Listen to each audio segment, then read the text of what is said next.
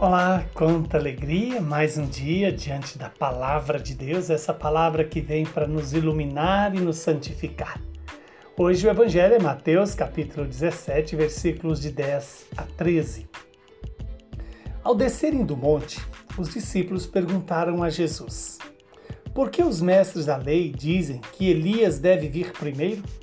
Jesus respondeu: Elias vem e colocará tudo em ordem. Ora, eu vos digo: Elias já veio, mas eles não o reconheceram. Ao contrário, fizeram com ele tudo o que quiseram. Assim também o filho do homem será maltratado por eles. Então, os discípulos compreenderam que Jesus lhes falava de João Batista. Palavra da salvação. Glória a vós, Senhor.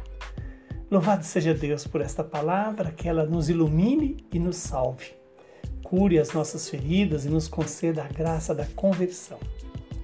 Vejamos que quando Jesus alerta aos discípulos de que Elias já veio, e lembremos que o papel de Elias é exatamente o papel de João Batista convidar as pessoas à conversão, porque essa é a missão profética. A missão dos profetas é anunciar a verdade de Deus, denunciar a mentira dos homens e propor a conversão do coração. Isso também João Batista propôs. A igreja propõe para mim e para você acolher a palavra, decidir converter-nos com a graça de Deus.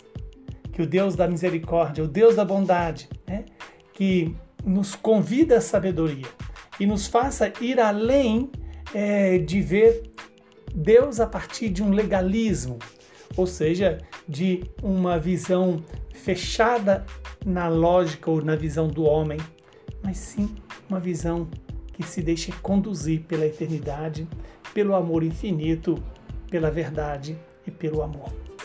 Eis aí a proposta de Jesus para mim e para você: nos conduzir na verdade e nos tornar fortes no amor. O amor que compreende, que acolhe, que perdoa, o amor que é expressão máxima de quem é Deus. Deus é amor. E a justiça que nos convida a prestar o verdadeiro culto a Deus, prestar a Deus aquilo que lhe é devido, primeiro, pela sua natureza de ser Deus, a ele deve ser dada a honra, o poder e a glória. Vejamos que quando Jesus chama a atenção dos discípulos. Que Elias já veio, aí eu, eu e você devemos nos perguntar: na minha vida, eu tenho percebido a presença de Elias, a presença profética da igreja, que me ajuda a conhecer as minhas misérias, meus pecados, minhas fraquezas, mas ao mesmo tempo me ajuda a acolher o mistério de Deus, a acolher a bondade de Deus, a deixar Deus ser o único Deus verdadeiro na minha vida, na minha história, que o Deus de bondade, o Deus de misericórdia nos faça experimentar a Sua presença. Seja a Sua presença na oração, na liturgia, na celebração eucarística, nos sacramentos da igreja. Seja também a presença de Deus na criação, na beleza da criação. Hoje a igreja nos dá a memória de São Damaso, ele que é, foi ocupou a, a sede Roma do ano 330 366 até 384.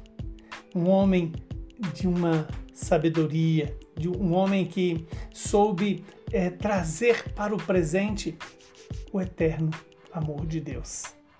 Que Deus nos dê essa graça. Também de diante das agitações do mundo, diante dos problemas que enfrentamos no tempo, nós podemos e devemos imitar São Damaso.